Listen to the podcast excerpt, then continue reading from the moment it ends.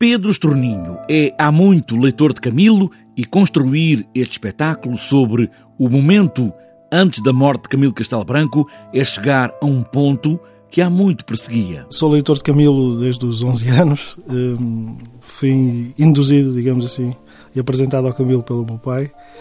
E hum, pronto, quando comecei a trabalhar no teatro, transformou-se num sonho fazer qualquer coisa sobre o Camilo. Estava o padre Manuel nas cadeias de Braga e entendeu que estava mal.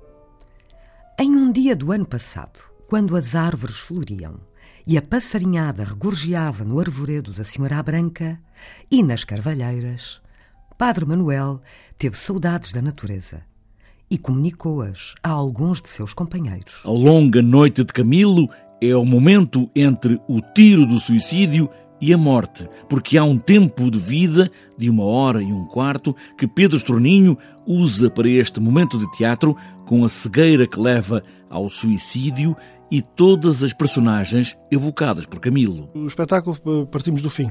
Partimos com o tiro, com a cegueira, e depois é o próprio Camilo com os seus fantasmas, ou os seus avatares, não sei como é que podemos chamar, a construir eh, todo o percurso anterior, as horas, dois dias antes, até ao ato, até ao, ao ato que ele cometeu, ao suicídio. A última conversa com o médico, Edmundo Machado Magalhães, que por curiosidade, após não ter curado, digamos assim, não ter conseguido resolver a cegueira de Camilo, abandona a medicina.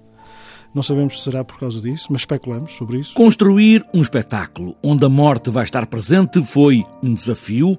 Pedro Estorninho quis criar uma situação que fosse narrativa, sem fugir ao assunto, assumindo tudo, mas de uma outra maneira. Acabámos por transformar aquilo numa narrativa. O próprio Camilo a dizer como é que fazia.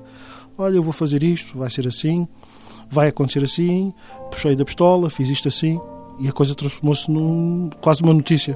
Uma notícia de jornal. Ou de rádio. Poderia começar assim. O escritor Camilo Castelo Branco acabou de cometer suicídio com um tiro porque não conseguiu vencer a cegueira. Sem ver, fez da pistola caneta para escrever esta notícia da sua própria morte.